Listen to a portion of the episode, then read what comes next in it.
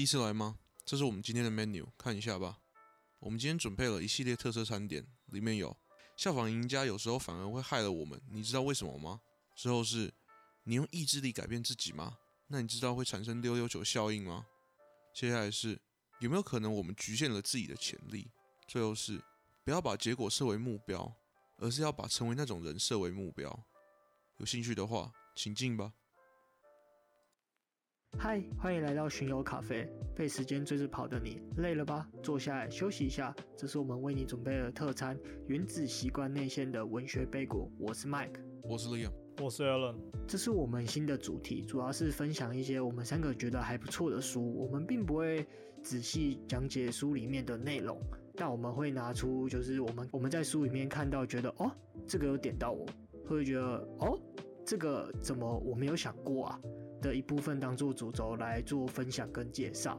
好，那我们就废话不多说，开始吧。嗯哼，之后我们这次要分享的书是《原子习惯》。有常去成品晃的人，对这本书应该多多少少有点印象吧？因为我记得它在排行榜上面蛮久的。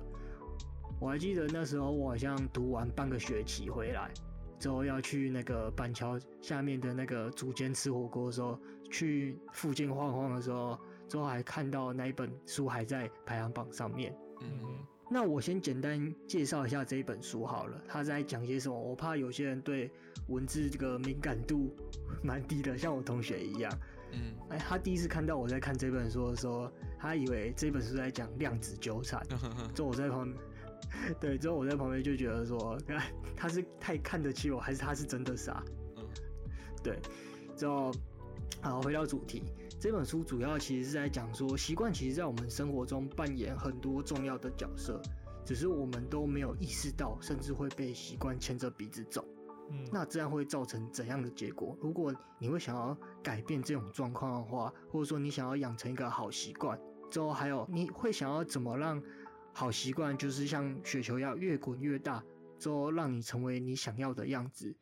听起来好像有点无聊，有点抽象。但他其其实作者用了蛮多实际的例子去解释他的想法，之后也有去带他的想法，所以算是一本还蛮算轻松的书啦。嗯嗯，对。之后里面有一句话我觉得蛮经典，就是每天只要进步一趴，一年后就是三十七倍。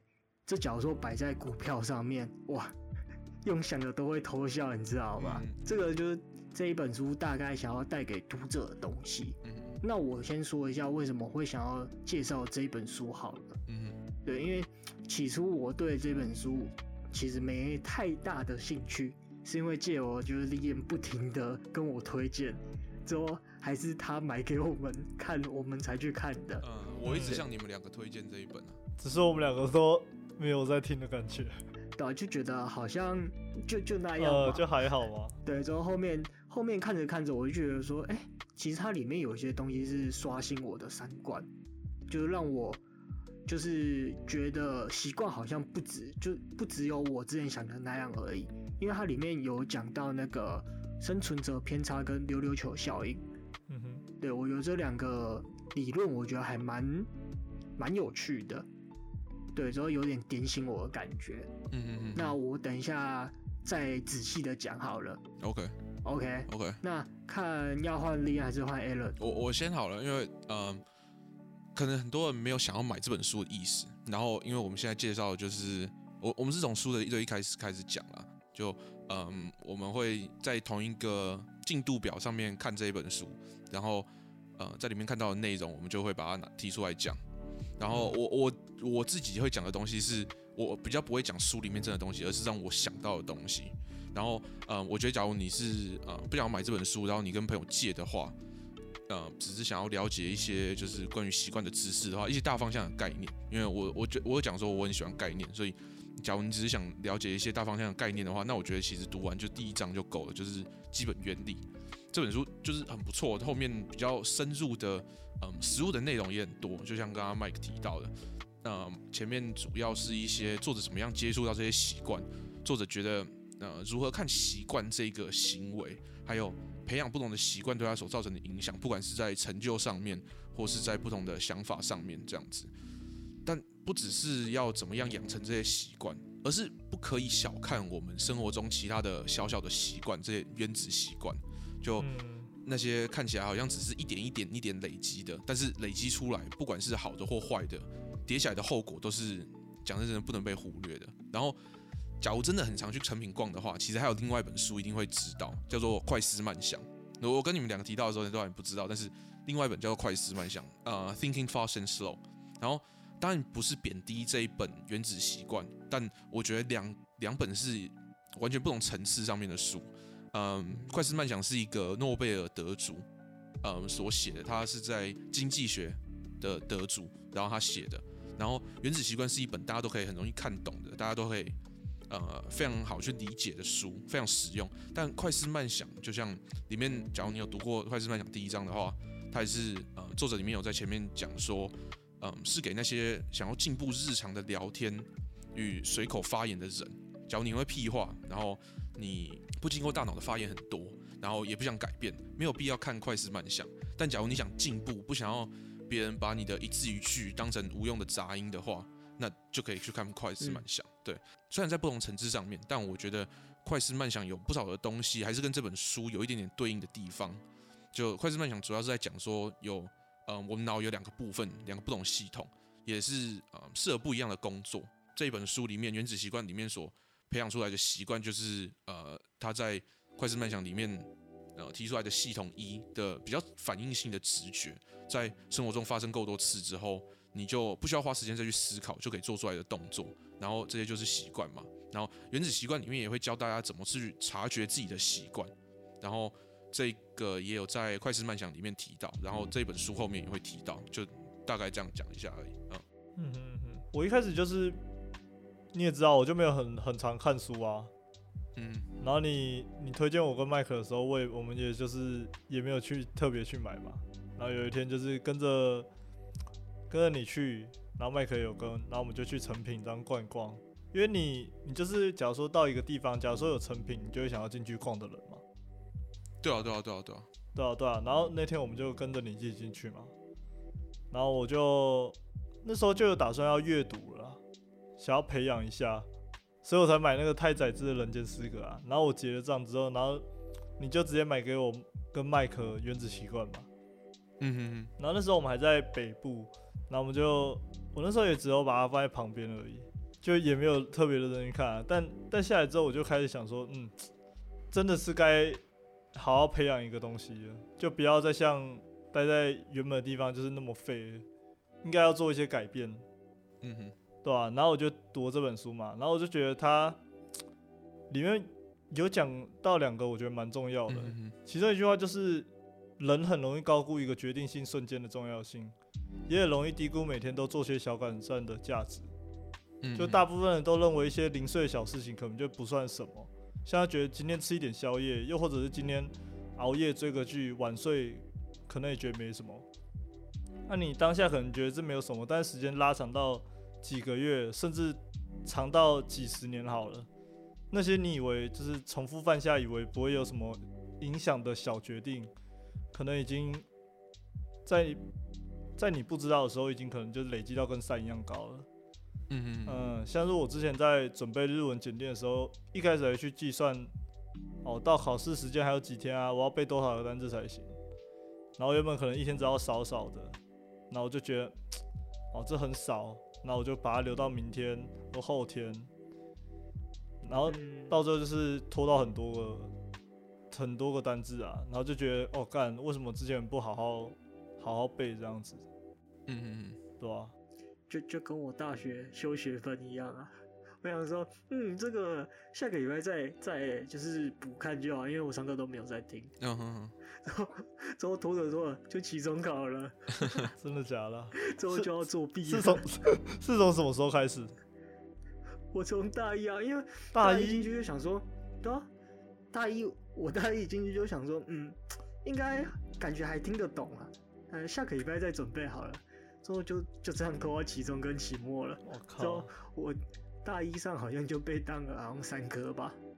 哇塞，厉害厉害，不简单。啊，最后现在重补修的要死，我真是干。后悔吗？要看呐，我觉得还可以啦。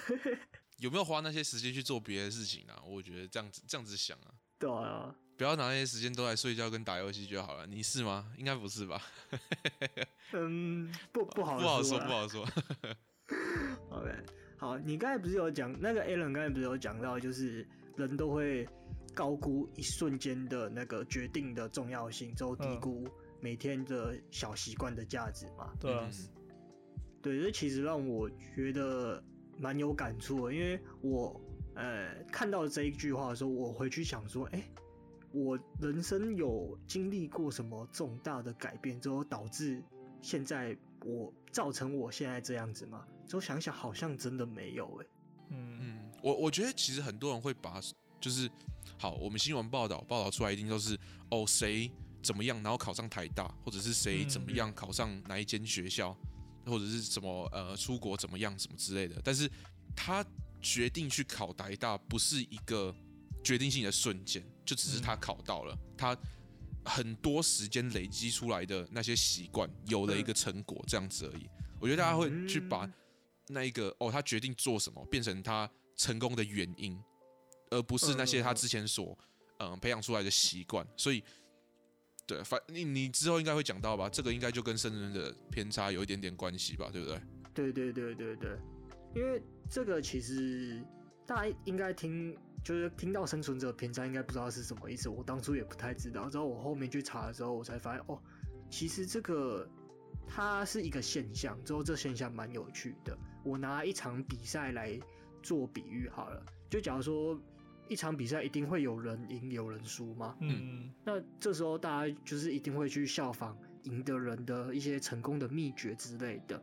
嗯，对，这个行为其实并没有错，只是我们偶尔会过度的去放大，就忽略掉一些陷阱或是一些重要的资讯。嗯，这就叫做生存者偏差。对，OK。就我拿一个比较，呃，我。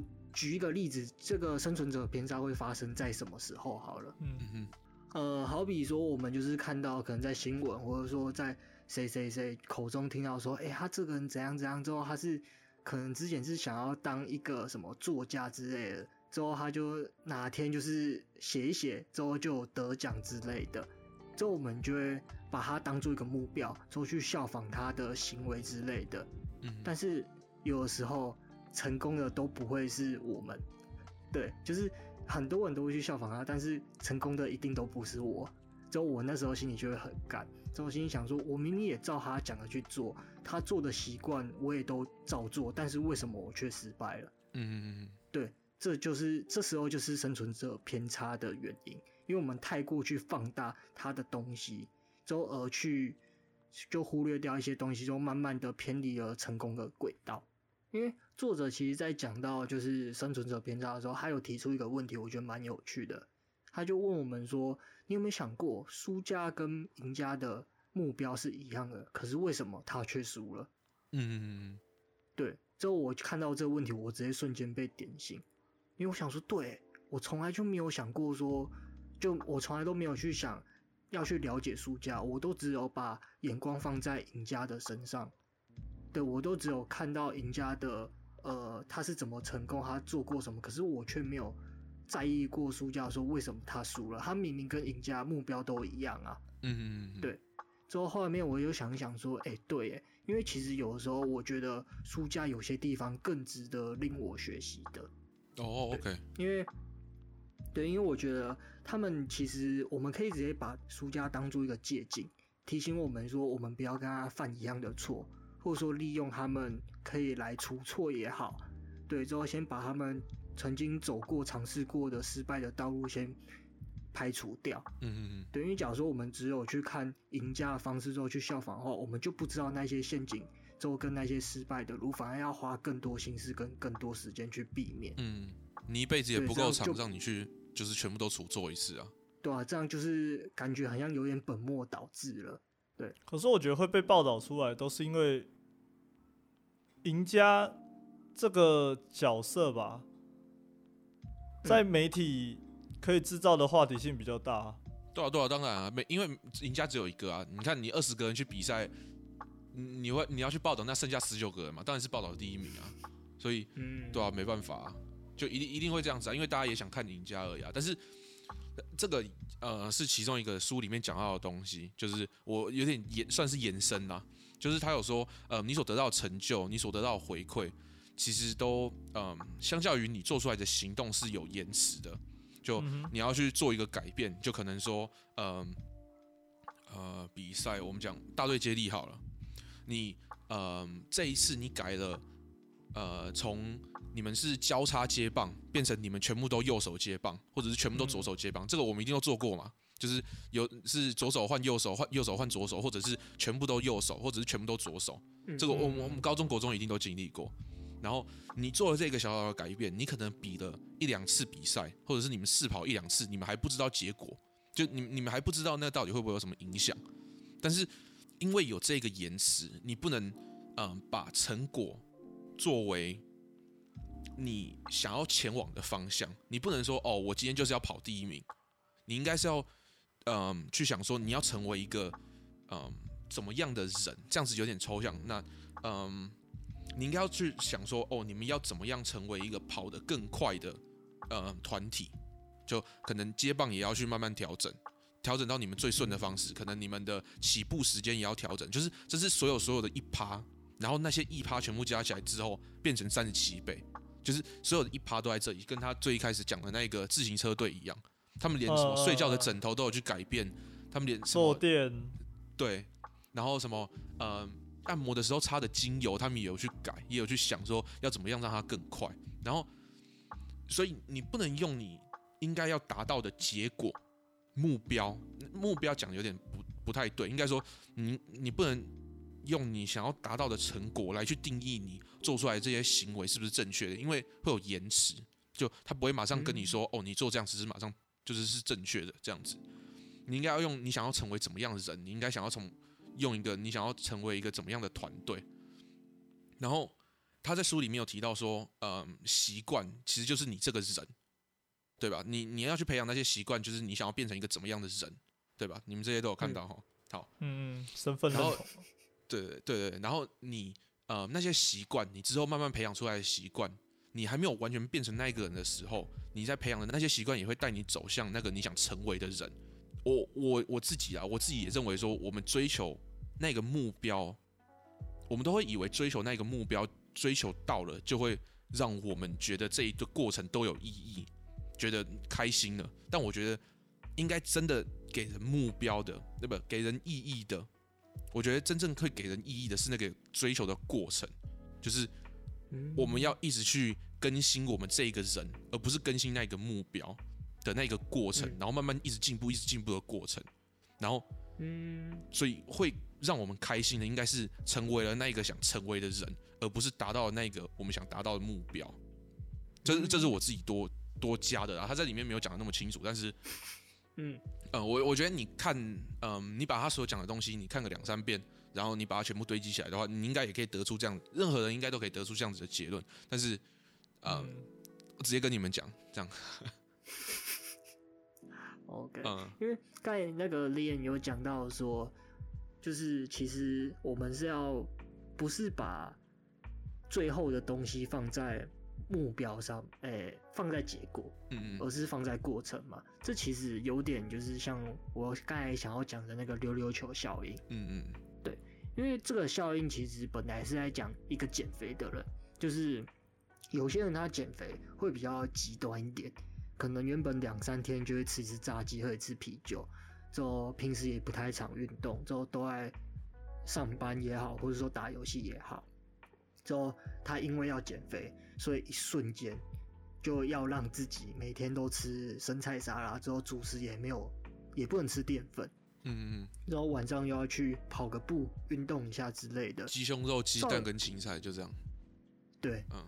照理来说，这不是说不行，只是过程会很痛苦，之后说不定也会造成一些心理负担呐。嗯嗯。对，但是据我所知，大家应该都是靠意志力撑下去的。这种重大的改变，对啊，对对对。可是到了你，呃，你刚才说想要的理想成果之后，嗯哼，它就会就是停止，因为你过程是很痛苦的，你就是没有那个动力让你持续下去，或者说更精进它。嗯，对，所以他就会像溜溜球一样停在那边，之后后面就会因为心里多少不想活得这么不开心嘛。假如说你每天吃生菜又不能吃淀粉，哎，你炸鸡不能吃，啤酒不能喝，多不开心啊！难得今天 chill 一下，对不对？啊、不能吃三明治，不能吃面包，汉堡也没了，任何炸的，任何东山丫头也没了，啊、对，东山丫头也没了，真的是他妈要命要命。对，就是到时候就会放，之后反而后面就会放纵自己，之后就会像溜溜球一样，体重就是一样又回去，之后又变回原本的样子了。嗯嗯对，其实看我看完这一段的时候，我感觉我自己被揍了一拳，因为好像是在讲我一样，就是写给你看的感觉。对，就是因为呃，我之前之前也都是会想要改变一下自己，不想要让自己这么颓废，因为你也知道。男生嘛，爱打电动干嘛之类的。嗯哼哼。之后久了也会觉得说，自己好像也不太能这样。之后就会突然想要养成读书的习惯也好，之后去运动一下，或者说看点书，做一些比较感觉比较有意义的事情啊。嗯哼。之后我一次都会改很多，可是我每做到一段落的时候，我都会告诉自己，哇。我今天这么努力，真是辛苦自己了。之后明天放松一下，奖励一下自己好了。之后每次就是遇到这种状况，我又会变成原本颓废的样子，因为我那时候都是靠意志力撑下去，没有动力让我再继续做这种行为。嗯，对。之后最这几年最让我印象深刻，应该是探险活宝吧？哈？你也对，你也应该有听说过我要考那个多益吗？嗯，对啊。对啊，我那时候不是一直说我要看《探险活宝》，增加自己的那个英文听力之类，练习英文之类的。哦，对啊，我以为你把它看完了。没有，我第一季大概看了三四遍吧。哦，你一直重复看第三第一季，第一季一直重复。就是、对，因为我就是一段一段的啊，我那时候就看完第一季，我就觉得哇。努力了好久，休息一下，之后就这样一直重复，一直重复。哦，真的？看我还不知道这回事。真的，所以我看到溜溜球，现在我特别有感，就想到那那个探看那个探险活宝的时候。哦，OK。我靠了，你不讲我还不知道呢。我我一开始就是在养成看书的习惯的时候，其实也有一点，就是我会说好，因为我我之前原本呃。看英文书的速度很慢，我之前英文阅读超慢的。然后、嗯、呃，我会想看就是像史蒂芬金的东西。然后我会想说，好，那我今天就坐下来，因为通常书都是一章一章嘛，有一个结束的点这样子。嗯，或者是有一个什么 cliffhanger，就是呃，让你想要再马上继续看下一个章节的呃一个小段落什么之类的。好，那我就想说，嗯、哦，好，那我今天就看完一章。看看完一章可能三个小时，因为史蒂芬金的书他妈超级厚，可能三个小时、四个小时，然后可能我十二十点的时候坐下来，我想说好我看，然后我就硬撑把它撑到两三点，然后才看完，然后看完之后我就想说哇靠呗，好啦，我辛苦了，我今天晚上睡，我下个礼拜再看好了，不然就是哦我明天看，然后就慢慢拖拖拖，哦昨天好累，我不要好了，今天我想打点游戏什么之类的，然后就就没了就。就拖了一个月，然后我连第一章全部在讲什么东西，我全部都忘了，要重新看。然后我就超级细，然后后来改成说好，那我今天就我我每天看，然后我看到我觉得自己这边是一个段落的时候，我呃先把书放下来，然后可能我这个时间我还可以再看个影片，我可以再看个嗯可能打 Apex 的，可能棒球的、篮球的什么之类的，我可以再看一点，然后再放松一下，然后我再睡觉。不会，我他妈还要熬夜看史蒂芬金的书，然后这样子读书的乐趣也变多了。我变成一个哦，我会看史蒂芬金的人，而不是我在为了培养阅读的习惯而去阅读。就是我变成了一个我会阅读的人，然后我也真的去想，对，而而不是刻意，而且我真的是享受了这一本书里面的内容。因为史蒂芬金的书真的很屌，但是都长到靠北，就是它是那种八九百页那种书。可能那个他啦，就有拍成电影那个他，那一本书啊，八百页还九百页，然后有另外一本叫《The Stand》，然后是好像也是一千两百页还是什么鬼东西的，就是他的书都超级恐怖。然后他有一个系列叫什么黑塔，然后是十二本还是十三本，反正就十几本，然后每一本也都差不多五六百页，就你他妈看一辈子根本看不完。哇塞！但是就是其实是有办法，但是你就是要每一天每。呃，每天就有这个习惯，呃，嗯，对对对，我现在也还在培养啊，我一一天还是没办法看完他的书一章，但是其他比较简单一点的，嗯，像是这一本《原子习惯》吗？对啊，像是这一本《原子》，但是我也没有一次就把它看完一章，因为我觉得就是很多东西看进去之后还要想，特别是这种书啦，对啊，对啊，对啊，但是导致嗯，有另有另外一本叫什么《Friends》还是什么东西的，反正就是最近开始很有名的书。刚刚好有翻成中文，最近才翻成中文的。然后那一本我就是花了三四个晚上就把它看完了。然后我那个是真的是熬夜看，但是是因为故事很有代入感，然后真的很好看这样子。对，就就跟我那时候看那个东野圭吾的那个，就反正魁吧，你应该知道是魁吗？嗯，东野圭吾。哦，东野圭吾，反正我也是看他的书，我好像花了两两个晚上之后四各四个小时，我就把它看完了吧。嗯，对啊。我我我也不知道为什么，就真的好看的书，就你会把它。对啊，对啊，所以我还是要看书的类型啊。嗯，对啊，对啊。那这个读书的这个东西，我觉得大家可能会开始想说，哦，靠北啊，我就是我就是没办法专专心坐下来看那么久的人，看书看那么久的人，我没办法专心在一个东西专心那么久，然后。呃，你也没办法光用哦，我要成为一个会读书的人，让你就是撑完前面那一段培养这个习惯的时间。那好，我这边有一个，还有一个就是我也是我自己想到的，比较深一点点，但是我没有什么科学证据，但有不少书里面也有提到就是这样子的呃想法或观念。看一些 YouTube 的影片也有提到，就好，嗯，人在基因。呃，上面会有一些外表的数值，就是你可以长多高，你的脸长什么样子，你头发长什么样子，你的发色。嗯、当你去刺激这些数值的时候，你可能可以长得比较高，你可能可以练出比较高的肌肉量，你可能就可以练到嗯、体脂只有十趴这种。你可以把你的呃皮肤也可以保养好，嗯，可能呃你的基因或者是你的你的肤质就是比较容易。呃，长痘痘的，但是你也可以把你的皮肤保养好。但虽然都是在一个范围内，但是你还是有那个潜力。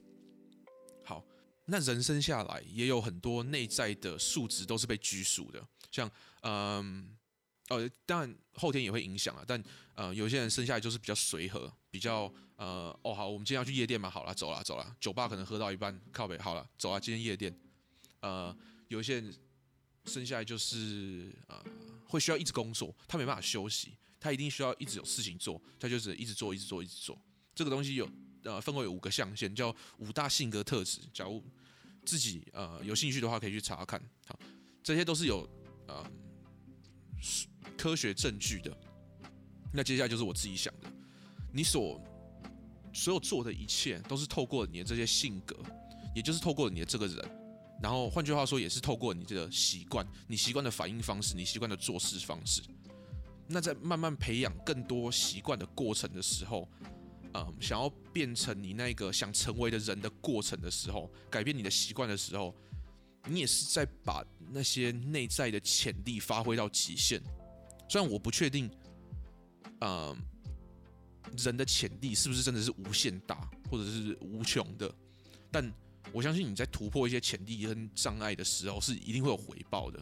但这些潜力到底会达到什么效果，对人生有什么帮助，我只能说你只有只只有你自己知道。但是算是给大家一个不一样的想法，就是你不一定要用哦，我想一个成为一个怎么样的人，就是其实你是有呃那一个潜力去完成的，只是需要有人推你一把那种感觉，就是。可能呃国文不太笨，就是可能读到国中的时候，发现国文成绩都一直上不来。其实你说不定不是国文不好，只是考不好而已，或者说你有潜力，只是现在卡在一个关卡而已，这样子。对对对，没错，对，就是呃，因为我我国文很烂，我国文超级烂，应应该在座的各位国文都很烂，但是我、哦、那是肯定的。对，就就是那种国中我都没办法及格的。对吧？嗯，其实也没有在读书啦，但是反正我国中就，国中、高中我国文都很烂。但是，嗯，当我要写出一篇文章，或者是写出一个我很有兴趣的东西的时候，或者是在讲一些我很有兴趣的东西的时候，我可以，嗯，用比较精确一点的字去形容那些我想要的感觉。就我虽然国文不好，我看不懂文言文，但是我的潜力是在这一个方向，就是。我们是用聊天好了，或者是形容一些呃比较深入一点的东西。我可能我的潜力可能在这边，那可能有一些人的潜力就是他可以光看一句话就可以完完全全的带入到那一句话想要给你的感觉里面，就他对文字的，你刚刚讲的那个叫什么感？敏感度、啊，对敏感度，对他对文字的敏感度非常就是高，或者是他对颜色的敏感度非常高。你可能读美术系的，你你可能读广告设计好了，你画出来的画跟狗屎一样，你自己都看不下去。但你对颜色的敏感度超级高，你可以把配色调到他妈的，人家一看就想买。广告设计嘛，这可能有点太粗浅了。就是我不是学广告设计的，广告设计不要喷我。但是。好，你可能可以做到这件事情，那你也有你的潜力，就是你要去慢慢去，嗯，发挥它，不要就是哦，我是一个国文不好的人，然后我就国一看到文字的东西我全部放掉，然后我英文也不行，那我就直接放掉，我自然不行，我直接放掉。你可能在自然里面有一块是你有办法去真的去钻研的，那是你的潜力的地方，只是因为放弃了，对，只是你自己放弃了，你自己挡了一个障碍在前面。对，嗯，对，大概是这样。那你刚才讲那五大性格特质啊，你刚才说有科学根据，然后你说可能有人生下来就比较随和啊，那他是怎么样去证明的？哦，那他是在讲我吗？他是，嗯，其实可以去做这个测验，这个网络上面都有测验。然后霍霍格华兹吗？自己靠别人妈戴帽子是不是？嗯，他妈最近被那游戏洗很深哦。那个好，五大五大特质，我我可能要查一下，我才跟跟你讲五大性格特质到底是什么。但是，嗯，有一个就是呃勤劳，然后有一个是随和，有一个是嗯 aggressiveness，呃冲冲动性。我我我，他是借由某些问题，然后推测你是哪一个性格的人。对对对对，他每、哦、呃通常每一个范围都有二十个问题。然后你怎么样去回答？他可能会做什么选择之类的？对对对对对，就是这种，就是跟我们之前性向测验的时候，不是喜欢男生喜欢女生那个形象，是你喜欢做什么工作的那个形象。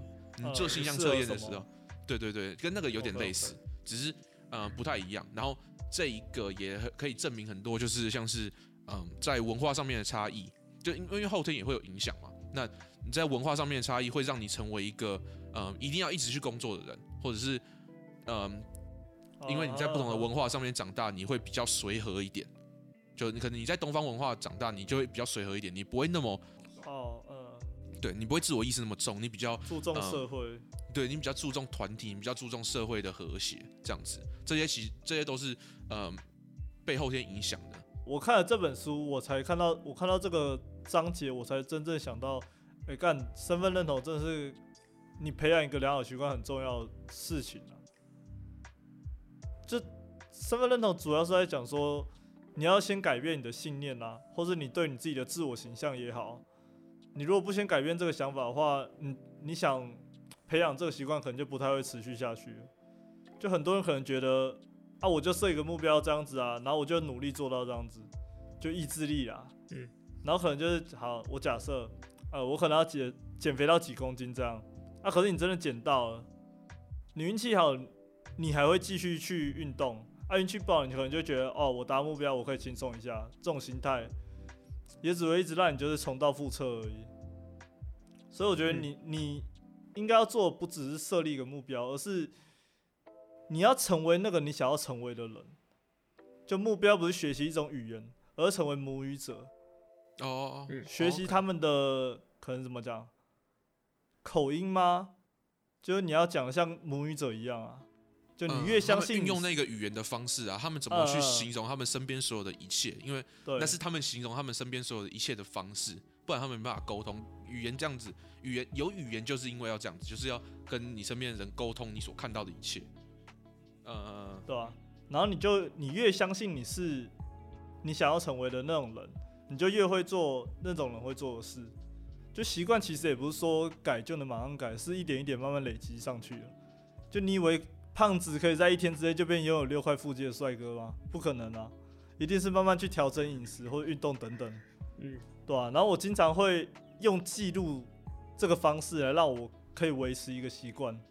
啊，我讲喝水这件事好了，我会想说，我可能完成几天了，可能十天或是十一天之类的，然后我就不想要让这个记录被刷掉，因为假如说一天中断，我就会觉得，干，那我要从第一天开始，所以我就不想要，所以我就会每天持续喝两两千 CC 这样。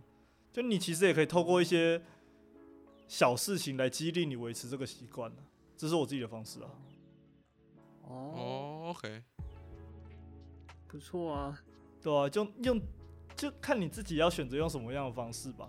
像记录可能就是因为干，我可能觉得这是把它当成游戏吧。我只要一直持续着，它就不会被中断掉。嗯，就就到时候可以送钻石，之后免费看影片这样子。那 TK 八八八嘛，对不对？对啊。开启送魔关系吗？VIP 十六送起来。我我我可以在最后补充一个东西吗？我想 tag 一下 okay, okay. 我之前的那个嗯叫什么？我之前一集其中心理学的东西。好，嗯，怎么讲？好，通常嗯会容易焦虑的人，不一定是焦虑症，就是因为我不喜欢贴标签，但。讲真，有些人被贴了标签之后，反而会有个归属感。但是这边先不讲这么多，就有些人就对我，我可以理解那些人在想什么。但是啊，没关系，先呃这边先不讨论。可可是我没办法。那没关系，没有人说你焦虑症，好不好？反正就是纯粹嗯，容易担心、焦虑、害怕、紧张的人，会比较难做出这样子需要时间付出才可以看到结果的选择。就因为他们思考到的不是他们，因为这样子的人。思考到的时间范围会比较短一点点。假如我在一个很焦虑的情况下生活，我我根本不会想到说，我做这件事情做了十年以后会有什么成果。我他妈明天怎么样会发生什么事，我他妈都不知道了。我哪有时间想未来？嗯，所以假如说觉得呃思考未来是一件很痛苦的事情，跟女朋友在一起，跟男朋友在一起，你只想要有下一天就好。觉得思考未来是很浪费，没有必要，就一天算一天。你不想要算说哦，你要维持好你自己的身材，你不能抽烟，你可能会得癌症。你觉得干，我今天开心就好了，明天的事情明天再说。就是累积这些习惯一点意义都没有。那我觉得没关系，后面的那个奖励跟回应的地方，就呃之后的集数应该会对嗯这样子的人很有帮助。就。把事情变简单，就是你怎么样回应嘛。假如比较好回应的话，你就比较容易去做，然后比较有成就感，就是奖励的部分，然后就可以慢慢脱离这样子，呃，比较焦虑的生活模式。嗯，虽然焦虑可能也只是其中一个可能性而已，就是呃，可能很可能你没办法养成这些习惯，也很可能性还有很多。但特别提到是因为应该比较多人可以，比较多人可以认同，然后每个人其实也不一样，然后。所以我只能说期待一下后面的内容，我可能会说到一些比较实物、呃比较务实的做法跟处理方式。然后，假如对大脑的神经化学有兴趣的话，可以去听我心理学那一集，应该是抬头挺胸那一集，就讲书的。然后里面有提到一点点，就呃海马回跟杏仁核、杏仁核对龙虾那一集，然后大概就这样。对，嗯，那个作者其实呃有在。讲哎、有去说该怎么解决我们上面所说的那些问题之类的。应该说这本书就是在讲这些问题，要去怎么去解决，戒掉这些坏习惯之后养成一个好习惯。对，它其实有分成四个步骤，分别是提示、渴望、回应跟奖赏。听起来蛮假掰的啦，因为我第我听到的时候，我也觉得 看 为什么是这四个名词，对。可是后面看完后觉得，哎、其实他讲的东西蛮有趣，之后，呃，会让你刷新一些三观之类的。之后我觉得也都可以拿出蛮多东西出来聊聊也好啊之类的。对，之后我们会把这四个步骤拿出来各做成一集。对啊，如果今天听下来觉得还不错的人，可以期待一下后面的东西。对，那今天就大概是这样哦。OK，那拜拜，拜拜，拜拜。